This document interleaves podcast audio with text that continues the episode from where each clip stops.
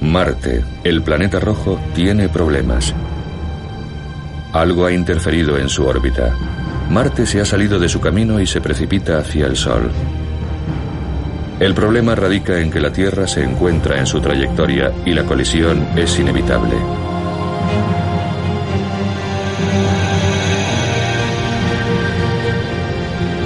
Ficción puede, pero no se confundan. Todo apunta a que en la realidad se produjo un choque semejante que conmocionó la Tierra hasta la médula, aunque esto supuso un golpe de suerte.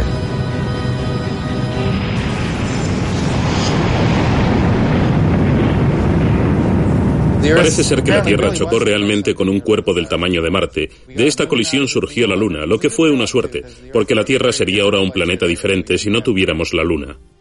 Esta es una prototierra sin luna esperando que se produzca el choque de la suerte. La Tierra en versión inicial, la que existía antes de que se produjera el choque que dio lugar a la formación de la Luna, quedó destruida en la colisión. La Tierra que hoy habitamos, la Tierra en segunda versión, es un planeta completamente diferente de lo que hubiera sido si el choque no se hubiera producido. Hasta hace poco, los científicos no se habían planteado una pregunta tan sencilla. ¿Qué pasaría si no tuviéramos la Luna?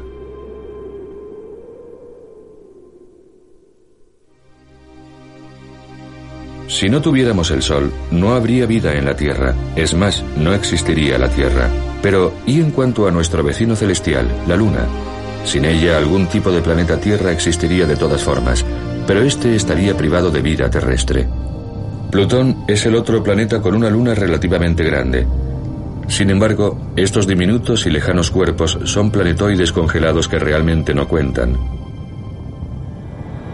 Júpiter, el planeta más grande, tiene 16 lunas, pero al igual que las de los otros gigantes gaseosos, Saturno, Urano y Neptuno, sus lunas son diminutas comparadas con ellos. Júpiter y sus satélites forman entre sí una especie de sistema solar en pequeño. Marte tiene dos lunas de tamaño muy pequeño que con toda seguridad son asteroides capturados. En muchos sentidos, Venus es el planeta gemelo de la Tierra, pero no son similares en lo referente a las lunas. Venus no tiene lunas. Lo mismo le pasa a Mercurio, un planeta un poco más grande que nuestra luna, el más cercano al Sol. Dentro del sistema solar, solo la Tierra tiene la suerte de tener una luna de un tamaño considerable. ¿Cómo es posible? La teoría no puede ser tan evolutiva para poder aplicarse a todos los planetas, porque de ser así, Mercurio tendría que tener una luna y Venus y Marte también, pero no la tienen. Si la Luna y la Tierra se formaron juntas en el sistema solar embrionario, la Luna debería tener, al igual que la Tierra, un enorme núcleo de hierro. No lo tiene, por lo tanto la teoría falla. Y en cuanto a la teoría de la captura de cuerpos externos, ¿pudo la Tierra tomar como rehén a un planetoide que iba de paso? No es posible. Un cuerpo del tamaño de la Luna seguiría su camino. Una tercera teoría señala que debido a que la prototierra estaba en estado semilíquido, giraba a gran velocidad, un trozo del planeta pudo desprenderse de la parte ecuatorial, pero la física no toma en serio esta posibilidad. Cuando la NASA va a viajar a la Luna, los científicos buscan una explicación más plausible. Harold Urey, el geoquímico que participó en la organización inicial de las misiones del Apolo, dijo que ninguna de las tres teorías eran satisfactorias, por lo tanto la Luna no debería existir. Pero la Luna existe, y desde 1969 seis misiones han llevado a 12 astronautas a pisar la superficie lunar.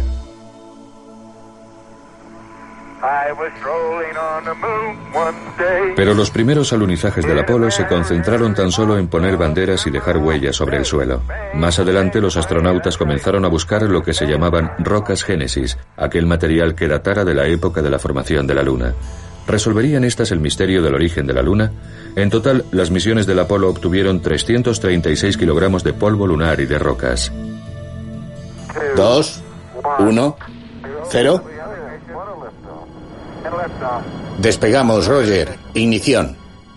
Cuando las expediciones del Apolo volvían de la Luna, se organizaban inmediatamente una serie de conferencias anuales en Houston para estudiar las rocas que habían traído y para discutir sobre la composición química y las propiedades de estas. La gente los llamaba festivales de rock. Había uno cada año.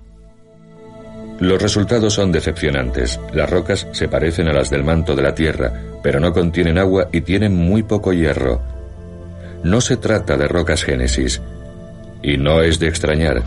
A lo largo de miles de millones de años, la Luna ha sufrido gran cantidad de bombardeos cósmicos que han destruido las rocas más antiguas de su superficie. La búsqueda de las rocas Génesis fue una empresa de locos. El hombre pisa la Luna, pero esto no arroja ninguna luz sobre las teorías de su origen. Los científicos se reunieron y comentaron, han pasado casi 10 años desde la última expedición del Apolo y tendríamos que haber aprendido algo sobre los orígenes de la Luna y sus primeros años de existencia. ¿Por qué no tenemos una respuesta? Hartman opina que sus colegas han pasado por alto lo más importante al haberse concentrado tan solo en analizar las rocas. Según él, en los choques está la clave de todo. La Luna es un registro claro de los impactos procedentes del espacio desde hace 4.500 millones de años. Además, algunos de estos choques han sido realmente brutales, aunque no se vean claramente en el hemisferio visible desde la Tierra. Antes del Apolo, cuando se desconocía casi por completo la cara oculta de la Luna, Hartman empezó a localizar en un mapa los cráteres de los bordes del hemisferio visible. En un laboratorio, con la ayuda de sus colegas, construyó una maqueta de un globo. Proyectamos sobre el globo las mejores fotos de la Luna y la observamos de lado. Entonces descubrimos una serie completa de rasgos. Había unas grandes cicatrices concéntricas que eran cráteres gigantescos de unos mil kilómetros de ancho. Esa fue la conexión para pensar que la Luna había sufrido grandes choques y de que en el sistema solar había habido cuerpos muy grandes dando vueltas que acabaron chocando contra los planetas iniciales. Y por cada cuerpo que chocaba con la Luna, 25 se estrellaban contra la Tierra.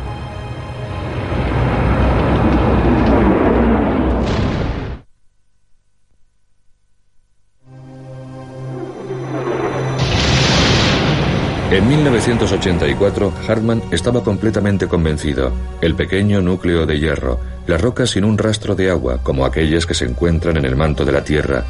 La Luna tiene que haberse formado a partir del choque más gigantesco que haya habido. El objeto con el que chocó tuvo que haber sido del tamaño de un planeta. ¿Pero es posible que los planetas puedan chocar? Una nueva teoría rusa sobre la formación de los planetas defiende que estos pueden chocar y que de hecho chocan.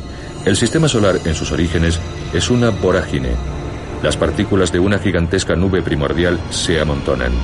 Crecen hasta alcanzar el tamaño de un balón de baloncesto. Se unen unas a otras, chocan. Al final son como montañas. Este proceso dura unos 100 millones de años. Nos encontramos en los últimos estadios de la formación de los planetas. Un planetoide hace estallar al manto de Mercurio. Los restos del choque se dirigen a Venus. Más allá se encuentra la Tierra, la tercera roca del Sol. Pero después, en el espacio que hay hasta Marte, existe otro planeta, un solitario extraño llamado Orfeo. Su órbita pasa demasiado cerca de la Tierra. En la siguiente vuelta se produce el cataclismo. Es una idea muy elegante. La idea de que hubiera grandes colisiones que afectaran de vez en cuando a los planetas nos permitiría explicar por qué un planeta tiene un tipo de sistema y otro lo tiene completamente diferente. Pero de todas las maneras, si uno se distancia lo suficiente y observa los planetas en conjunto, verá que son relativamente parecidos. O sea, que hay unas similitudes, pero también unas peculiaridades propias de cada uno. Venus, por ejemplo, rota al revés, probablemente como resultado de un golpe fortísimo. Marte tiene un movimiento similar al de la Tierra, lo que podría indicarnos que también sufrió una gran colisión. El gigante gaseoso, Urano, gira de costado debido al choque con un cuerpo del tamaño de la Tierra.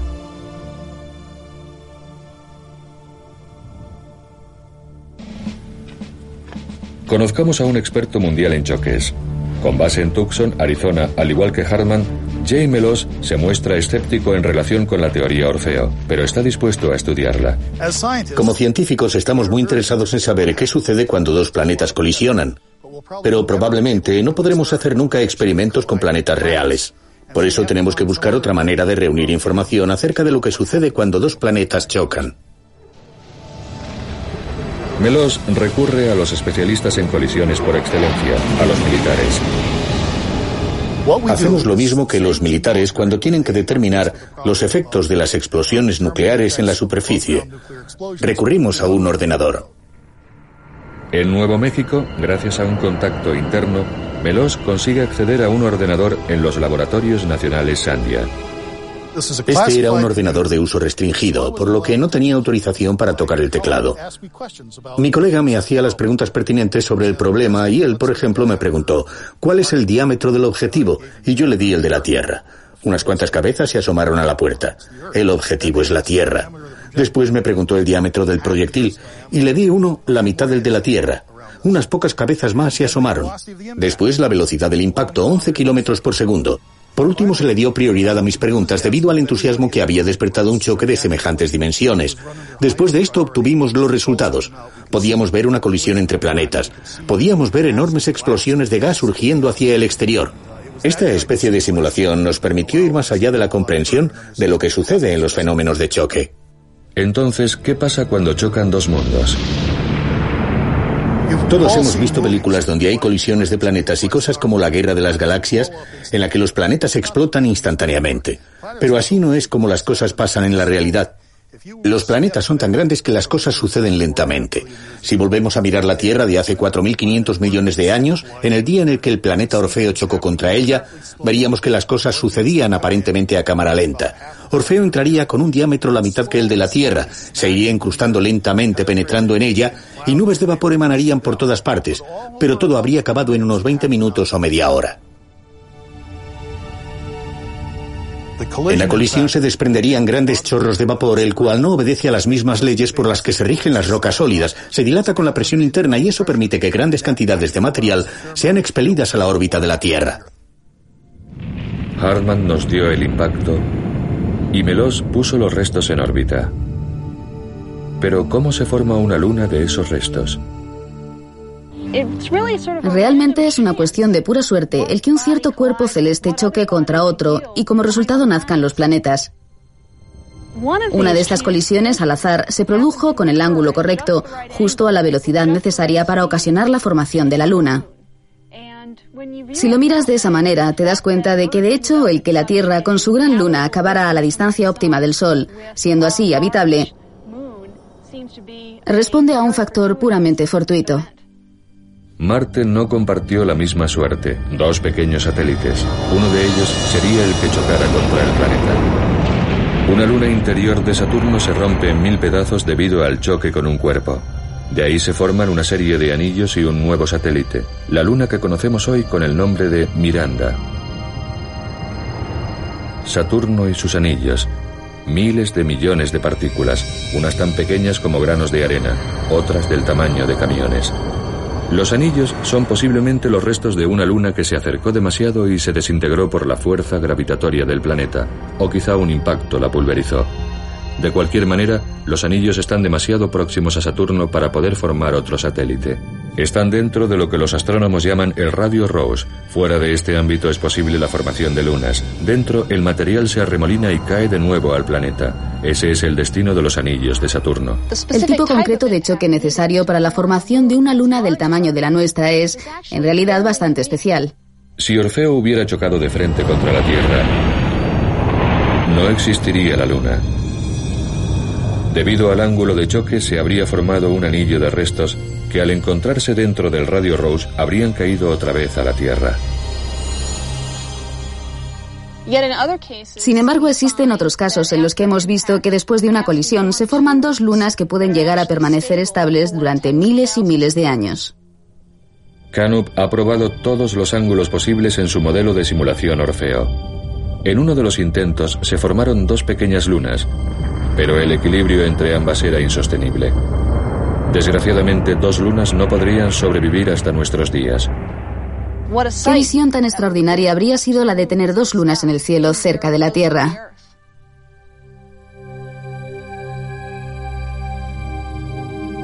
Con dos lunas en el cielo, lo que pasaría es que o bien la más pequeña y más interior caería sobre la Tierra, o al final las dos lunas acabarían chocando. Pero para producir nuestra luna, Canup prueba con el enfoque más oblicuo.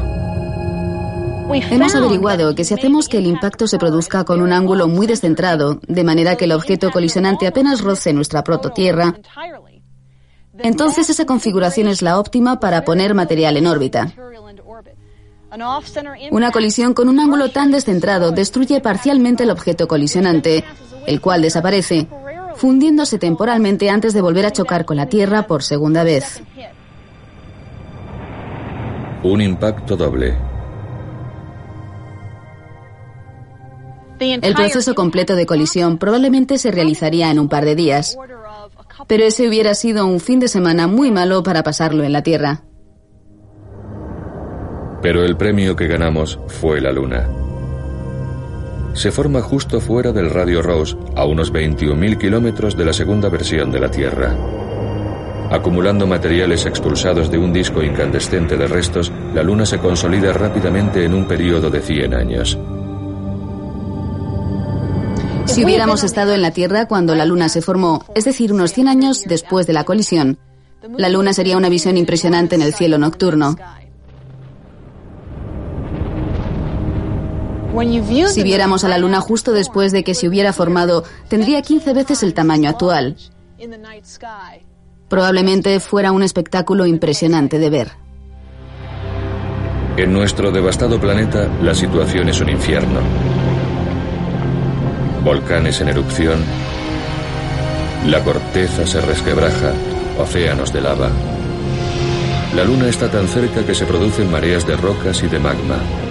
La fuerza de la luna es cuatro mil veces más intensa que la actual. La tierra se retuerce y escupe fuego. En el mar, las olas son gigantescas. A lo largo de 4.500 millones de años, la Tierra se va enfriando y reposando gradualmente. Al principio, la enorme energía maremotriz causó que la Luna se apartara rápidamente. La velocidad de rotación de ambos cuerpos fue disminuyendo. El día se alarga desde 4 horas hasta 24. La acción de las mareas continúa ralentizando la velocidad de rotación de la Tierra y obliga a la Luna a seguir retrocediendo. Los científicos han averiguado, analizando unas capas rocosas llamadas ritmitas de mareas, la frecuencia de las mareas prehistóricas. Marjorie Chan de la Universidad de Utah ha estudiado estas capas en el cañón Big Cottonwood. Hace millones de años, esto eran capas de sedimentos depositados por la acción de las mareas en el estuario de un río. Algunas de estas capas rocosas formadas por la acción de las mareas son tan finas como el papel y es como si cada una llevara escrita la historia o fuera la página de un diario que nos cuenta lo que sucedió hace miles de millones de años. Los hallazgos de Chan son categóricos. Las mareas primitivas eran más frecuentes y los días mucho más cortos. Es increíble que estas formaciones rocosas debidas al ciclo de las mareas nos digan que los días tenían solo 18 horas. Podemos ver cómo era el ciclo diario y establecer cuántos días había en un mes y cuántos meses en un año. Y con todos esos datos demostramos de qué manera la Luna se ha estado apartando de la Tierra con el paso del tiempo. De los 21.000 kilómetros de separación de un principio, la Luna se encuentra en la actualidad a una distancia de unos 384.000 kilómetros. Hoy en día, cuando se alinean el Sol, la Tierra y la Luna, esta puede cubrir totalmente el Sol. Desde la Tierra se ve un eclipse total, una coincidencia cósmica asombrosa. Los eclipses de este tipo son una prueba más de que la Luna está retrocediendo con respecto a la Tierra. Esto es un eclipse total actual, pero cuando la Luna estaba más cercana a la Tierra se veía de esta manera. En el futuro, cuando la Luna esté todavía más lejos de la Tierra, los eclipses totales serán fenómenos del pasado. Los documentos sobre antiguos eclipses revelan que hace tan solo 2000 años los días eran ligeramente más cortos que en la actualidad, si el eclipse solar del año 136 a.C. hubiera sido constante, se habría visto un eclipse total en esta franja. Sin embargo, como los días eran más cortos en una vigésima parte de segundo, esta franja de totalidad se amplía hacia el este llegando hasta Babilonia. Hace más de un cuarto de siglo, los astronautas del Apolo instalaron en la Luna unos reflectores. Hoy en día, estos son un objetivo para los astrónomos del Observatorio McDonald en Texas. Proyectando rayos láser sobre estos reflectores se puede medir la distancia al milímetro, la velocidad con la que la Luna se está alejando de la Tierra. El espacio entre ambos cuerpos se está ensanchando a razón de más de 3 centímetros y medio al año. Desde este tamaño la Luna ha encogido en 4.500 millones de años hasta llegar a este otro. La fuerza de la gravedad de la Luna mantiene a la Tierra en un equilibrio estable con una inclinación media de 23 grados. En contraste con esto, Marte carece de una luna grande que lo equilibre. Por eso fluctúa sobre su eje. A lo largo de millones de años, la inclinación puede variar de 0 a 90 grados, desestabilizando por completo su clima. Imagínense la Tierra de esta manera. En París, en el Bureau de Longitude, el astrónomo Jacques Lascar está estudiando precisamente eso. ¿Qué pasaría si la Tierra careciera de esa gran luna de la suerte? En primer lugar, hace un modelo de la Tierra con la Luna. Nuestro eje se mueve en un círculo, pero siempre a 23 grados de inclinación. Si se elimina la Luna, el movimiento circular se ralentiza, pero la Tierra se vuelve loca. Los cálculos de Lascar indican un caos total. Si eliminamos la Luna, perdemos por completo la estabilidad. La Tierra deambula sin rumbo por el sistema solar. Lascar no duda de que dependemos completamente de nuestra compañera del espacio. Si no tuviéramos a la Luna, el eje de la Tierra variaría de forma caótica entre 0 y 90 grados, y los cambios climáticos serían totalmente drásticos. Podría decirse que la Luna es el regulador climático de la Tierra. Incluso con la Luna, la Tierra experimenta fluctuaciones en su rotación. Lynn Rothschild es miembro del equipo de la NASA que estudia los orígenes de la vida y sabe que incluso el más pequeño de los cambios puede tener un profundo efecto. Existe un equipo investigador en Alemania que opina que la razón de que las primeras civilizaciones surgieran en la región del delta del Nilo y no en el Sáhara, en donde había grupos humanos más numerosos, se debió a que la inclinación de la Tierra era de menos de un grado. El frondoso Sáhara del norte de África se convierte en un terreno marrón y yermo. Aún hoy es el desierto más extenso de la Tierra y el resultado de una fluctuación planetaria. Sin la Luna tendríamos cambios en la inclinación de 20, 30, 40, 50 grados y más, así que compárese esto con ese cambio de inclinación de menos de un grado que provocó las migraciones humanas en masa y podrán hacerse una idea de lo importante que este fenómeno es para la existencia de la vida en la Tierra. Por lo tanto, el que estemos perdiendo la luna puede ser motivo de preocupación. ¿Podría ser esto Egipto cuando la tierra empiece a bambolearse? ¿Es este el Sahara del futuro? ¿Se convierte la Antártida en un desierto abrasado por el sol? Este es el futuro si perdemos la luna y la tierra se da la vuelta. Tendríamos veranos increíblemente calurosos. En tierra firme hablamos de temperaturas de hasta 100 grados centígrados por encima de la temperatura de ebullición del agua. Los inviernos sufrirían temperaturas muy por debajo de los niveles de congelación, incluso más fríos que el hielo seco. Temperaturas increíblemente bajas. Las placas de hielo avanzan y se retiran por el Ecuador. Aún peor, a medida que la Tierra se bambolea caóticamente, los casquetes polares se deshielan, crece el nivel de los océanos, desaparecen las islas, todas nuestras ciudades costeras quedarían bajo las aguas.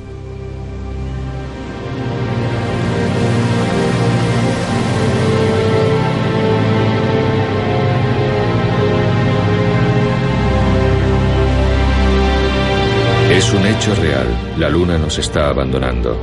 Cuanto más se aleja, menor será su influencia estabilizadora sobre nuestro planeta y más lenta será la rotación de la Tierra. Los días se harán más y más largos. Una manera de paliar el efecto del alejamiento de la Luna podría ser mediante la construcción de presas, no en los ríos, sino en los océanos. Se trata de una ficción científica, pero tenemos millones de años por delante para desarrollar nuestra tecnología. Estamos perdiendo la Luna debido a la fricción que causa el régimen de mareas.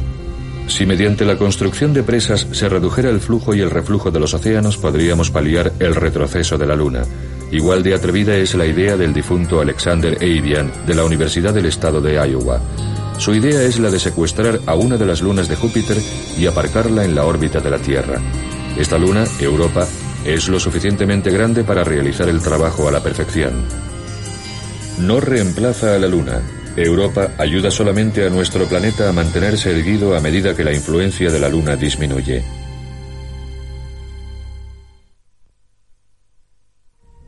Luna llena en el planeta Tierra.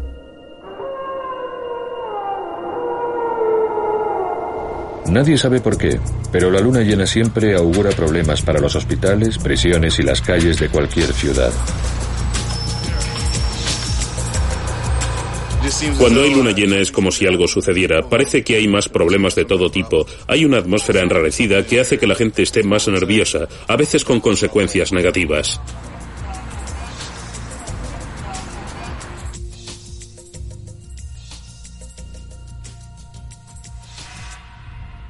La ciencia explica las fases lunares que van desde la luna nueva a la luna llena. Esto es posible porque solamente la mitad de la luna está iluminada por el sol y nosotros vemos esa mitad en proporciones variables. Lo que la ciencia no puede siempre explicar es el efecto de estas fases lunares en la vida terrestre. ¿Por qué se piensa que la práctica de ciertas posturas de yoga pueden ser perjudiciales cuando hay luna llena? ¿Nacen más niños en luna llena? ¿Influye en el ciclo menstrual la órbita lunar de 29 días y medio o lo que es lo mismo, el mes lunar? Para el hombre primitivo la luna llena significaba que tendría luz para cazar de noche. Existe una teoría que propone que este hecho hizo que el ciclo menstrual se vinculara estrechamente al ciclo lunar. Mientras que los hombres cazan, las mujeres pueden permitirse el lujo de no ser fértiles esos días, pero en los días de oscuridad alrededor de la luna nueva, cuando los hombres están en casa, las mujeres deben ser fértiles por la supervivencia de la especie. En la naturaleza, una vez al año, gusanos marinos suben a la superficie del océano para aparearse la noche anterior a la luna nueva. Para estos nativos de los mares del sur, los gusanos son una presa fácil. El coral desova en el gran arrecife de coral. Esto solo sucede durante la luna llena de noviembre, la señal lunar para que muchas especies se reproduzcan.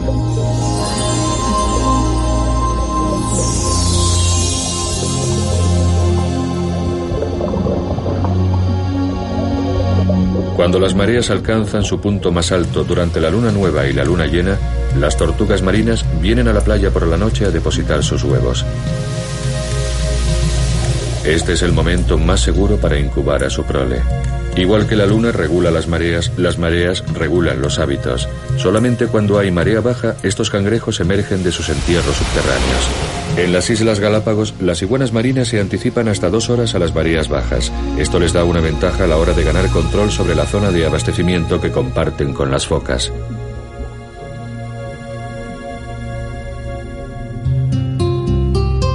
La cosecha de vino francés. Los bodegueros piensan que con luna llena su influencia es muy alta y el máximo de energía alcanza a las uvas. Por eso, los franceses prefieren recoger la uva en los días cercanos a la luna llena y prensarla en los días de luna nueva, puesto que según ellos, la influencia de la luna está en su punto más bajo y el vino tiene menos pozo y por lo tanto es más claro.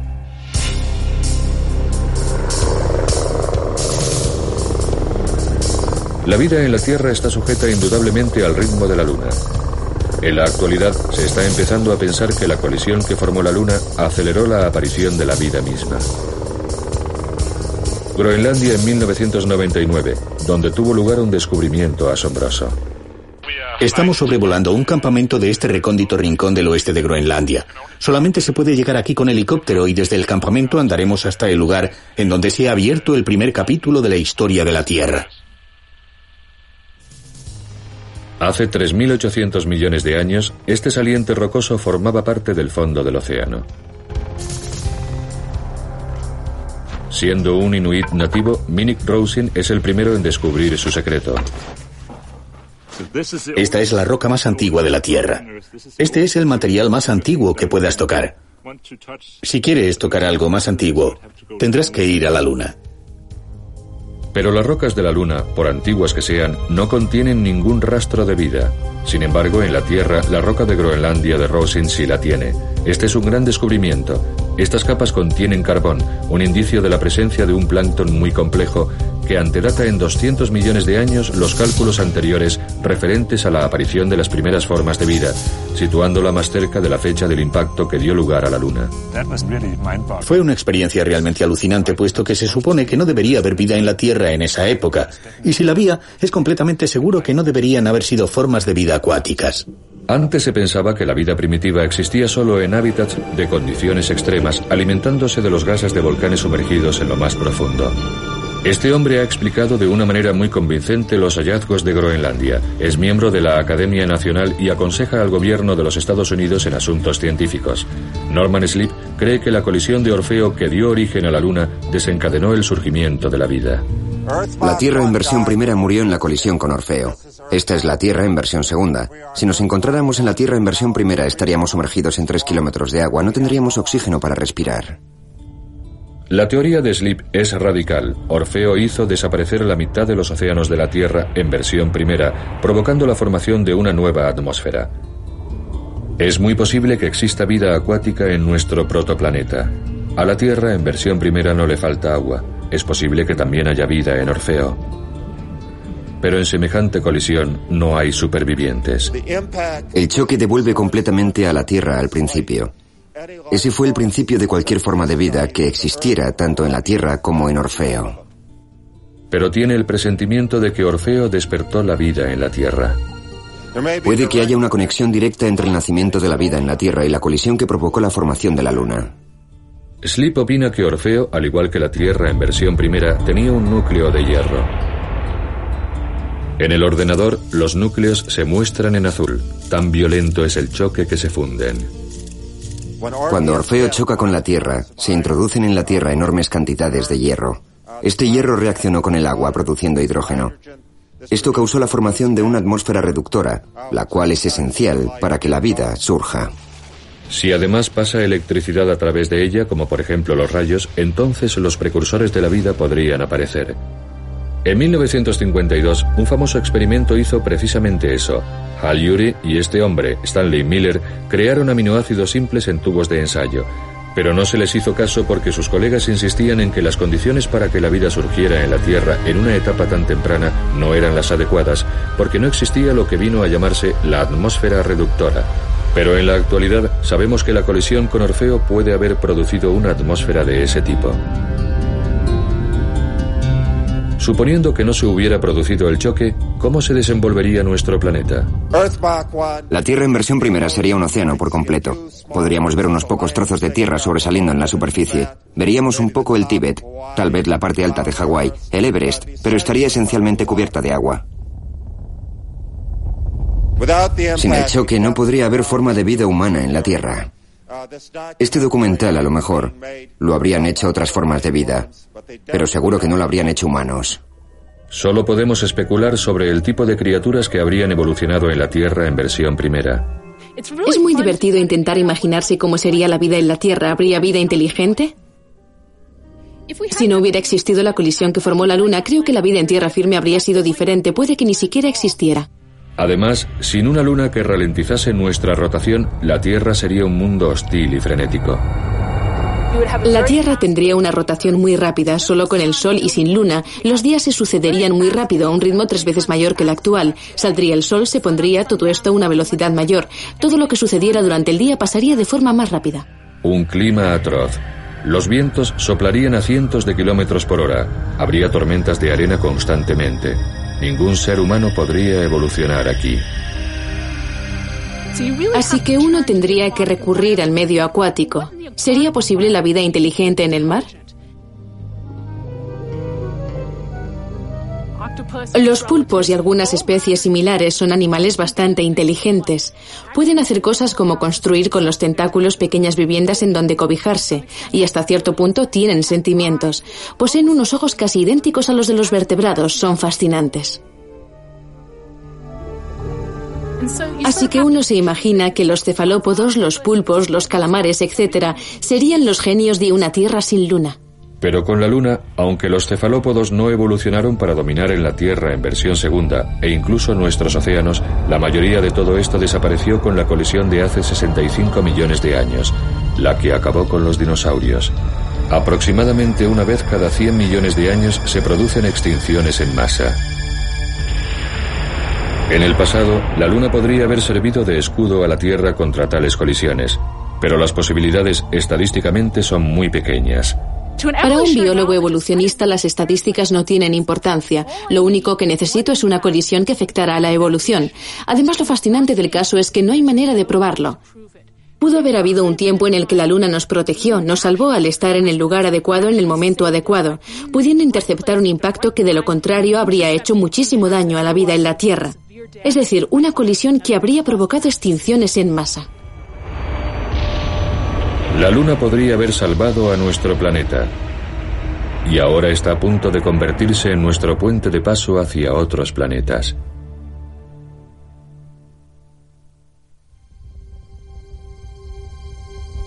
Dado que la casualidad es un aspecto muy importante en el crecimiento de los planetas, la Luna se considera un símbolo de la suerte. Si en los inicios de la formación planetaria una partícula diminuta de polvo se moviera muy ligeramente, un movimiento de la anchura de un cabello humano, podría provocar una colisión millones de años más tarde. Puede que Orfeo no llegara a alcanzar a la Tierra. Tal vez se precipitó sobre Venus. Esto produciría un sistema muy similar a nuestro sistema terrestre actual, con la excepción de que sería Venus quien tuviera una luna grande en lugar de la Tierra. Esto acabaría con las posibilidades del desarrollo de vida inteligente en nuestro planeta. 3, 2, 1, 0. Despegue de la nave explorador lunar en viaje para redescubrir la Luna. Pero ya que tenemos la Luna, tenemos la oportunidad de colonizar el sistema solar y nos volvemos a poner en camino. Siempre he considerado a la Luna como un mundo completo. La gente tiende a olvidarse de que es un mundo, es un sitio enorme. La superficie de la Luna es igual a la extensión de todo el continente americano. Pero a pesar de las numerosas investigaciones y de seis alunizajes del Apolo, nuestro vecino celestial sigue siendo relativamente un extraño. Aquí tenemos todo un mundo del que no conocemos virtualmente nada. Con mucha frecuencia hago la siguiente analogía. Si hubiera habido seis equipos repartidos por California trabajando tres días a la semana, nunca se habría encontrado oro, ni petróleo. Y nunca se habría encontrado agua. Un agua traída se crea hace miles de millones de años por los cometas. En lo profundo de los cráteres en tinieblas de los polos lunares puede que se haya conservado hielo. En 1998, la expedición de Binder, el explorador lunar, detecta hidrógeno, un posible signo de la existencia de agua. La cantidad de agua sobre la que estamos volando en estos momentos sería más o menos el equivalente de la que creemos que se encuentra congelada en las regiones polares de la Luna, según la información del explorador lunar. Si esto es así, es el momento de empezar la colonización de la Luna. Si es verdad que existe agua en la Luna, esta valdrá su peso en oro. Queríamos interesar a la gente para que volviese a estudiar la Luna, ya que esta es el futuro de la humanidad y es el comienzo de la colonización del sistema solar. Creo que el explorador ha sentado las bases para ello. Quiero ver al hombre en la Luna y quiero que la humanidad se despliegue por todo el sistema solar y este es nuestro punto de partida. Cuando al explorador lunar se le va acabando el combustible, Binder tiene una idea. Toma como objetivo un cráter en el Polo Sur. ¿Un choque deliberado haría saltar agua y probar así la teoría? Desgraciadamente no, pero fue un buen intento. David Gump representa a la nueva generación de empresarios espaciales. Está planeando financiar una misión a la Luna con fines comerciales. En su cuartel general del desierto de Mojave, en California, Gump posee un modelo de cohete reciclado. Desde la órbita de la Tierra, el cohete lanzará una escalera en busca del agua. No existen pruebas definitivas de que haya agua allí. Nuestro robot aterrizará probablemente en el Polo Sur, cerca de la llamada cima de la vida eterna, para dirigirse después al interior de uno de estos oscuros cráteres de los polos y comprobar si existe hielo, y en tal caso recuperarlo para formar nuestro primer oasis espacial.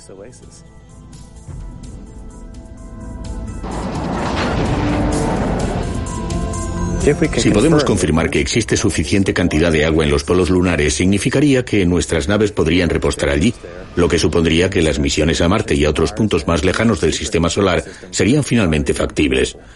Sería la primera vez que no utilizaríamos como base la Tierra para explorar el espacio. Las perspectivas de GAM dependen del agua lunar. Hace posible la vida dado que el hidrógeno y el oxígeno líquido se convierten en combustible para los cohetes. Su luna es un puerto de abastecimiento. Creo que la Luna es un puente fundamental en la conquista del espacio. El sistema solar es un lugar gigantesco. Si tuviéramos un lugar cerca de casa donde entrenarnos y probar el equipo, un lugar donde si hay un problema puedes pedir ayuda, sería fundamental. Si vas camino de Marte y tienes un problema, estás vendido. Si existe agua, las colonias lunares serán el paso siguiente. Pero no serían como los asépticos módulos de la fantasía científica, sino como las estructuras de adobe de los desiertos mexicanos y del suroeste de Estados Unidos. Los pioneros lunares construirían sus viviendas con el polvo lunar. La NASA está recogiendo datos. La próxima vez que vayamos a la Luna, nuestros trajes serán de una tecnología muy avanzada pero tendremos que depender de los recursos naturales básicos para construir nuestras viviendas. La palabra clave de la vida fuera de la Tierra es ahorro. Las primeras viviendas lunares podrían parecerse a estas construcciones del Museo de Viviendas Tradicionales de California. Cada cantidad de material que llevemos desde aquí hasta la Luna costará de dos a tres veces su peso en oro. Por eso es vital poder utilizar los materiales que haya allí. Tubos llenos de polvo lunar amontonados en espirales. Parece una ironía que volvamos a los orígenes de la historia, pero no, realmente no es así. Es tomar el mejor legado de cada civilización y desarrollarlo con vistas al futuro. ¿Como la montaña rusa?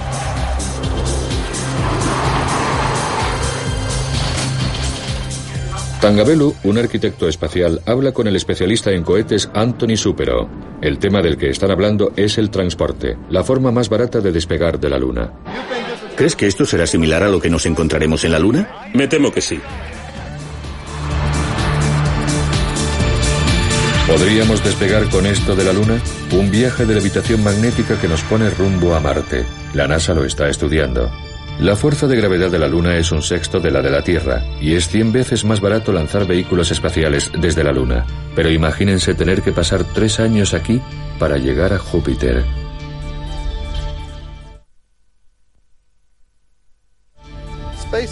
El espacio es horrible. Es necesario tener algo de gravedad porque si no el sistema inmunológico se atrofia. Los huesos se vuelven como tiza. La gravedad es imprescindible. La única forma de obtenerla es mediante un gigantesco aparato giratorio que lo arroja uno contra las paredes. Y eso es lo que Supero planea hacer. Un gigantesco anillo inflado con hielo de la Luna. Este hielo estaría almacenado en una estación de abastecimiento en la órbita lunar. No se trataría de construir una nave espacial, sino de inflarla. Esto sería una bolsa de plástico del tamaño de un campo de fútbol. Parecería una llanta enorme. Se infla con agua. El resultado es una nave espacial de hielo. El anillo gira y los pasajeros que transporta tienen gravedad. El hielo almacenado en las paredes le proporciona al cohete la energía necesaria en forma de vapor. En el viaje de vuelta se repostaría en una de las lunas de Júpiter. Nunca se me hubiera ocurrido pensar que un cohete propulsado por vapor tuviera 100 veces la capacidad del mejor de los cohetes. Eso significa que podría transportar a 100 personas hasta Júpiter y a todas las lunas de Júpiter, Ganímedes, Calisto, Europa. Es absolutamente increíble. Lo único que Supero necesita para que su cohete de propulsión por vapor funcione es la planta de energía de un submarino nuclear. Es posible que también esté interesado en los miembros de la tripulación. Los submarinos fueron las primeras plataformas en las que pensó el programa espacial como medio de averiguar la reacción de las personas a viajes largos en completo aislamiento. Se ha aprendido mucho de la tripulación de los submarinos. Esta sería el tipo de personas que encontrarían muy interesante el proyecto y que verían la oportunidad de hacer algo semejante como una experiencia muy emocionante. Por el momento, el obstáculo radica en el factor nuclear. Un mundo que permitiera el desarrollo de naves espaciales propulsadas por una explosión nuclear tiene que ser muy diferente del actual. Las armas nucleares tendrían que estar completamente erradicadas. Si alguna vez logramos alcanzar un óptimo orden social, no faltarán todo tipo de oportunidades maravillosas.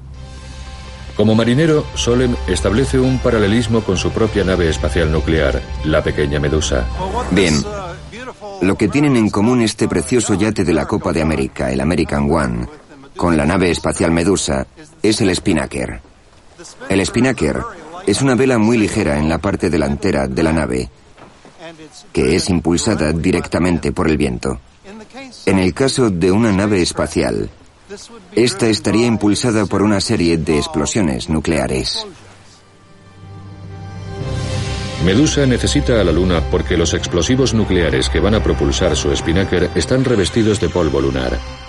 La medusa puede viajar a una velocidad de decenas de millones de kilómetros a la hora. Medusa podrá proporcionarnos viajes interplanetarios dentro de escalas temporales perfectamente humanas. Incluso podría llevarnos a las estrellas.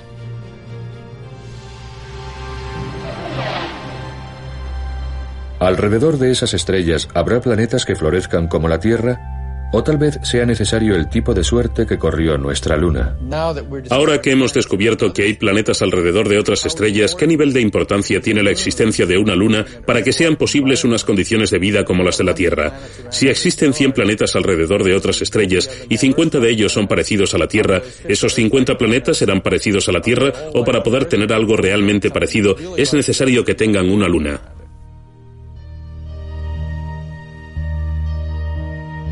Hace poco empezamos a preguntarnos, ¿qué posibilidades hay de que se forme un planeta como el nuestro, que tenga una enorme luna como nuestra luna en otros sistemas solares?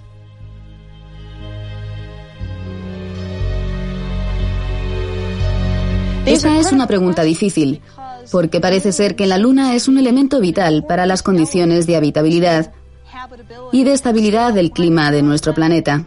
Entonces, para poder contestar a la pregunta, ¿qué posibilidades hay de que existan otras tierras?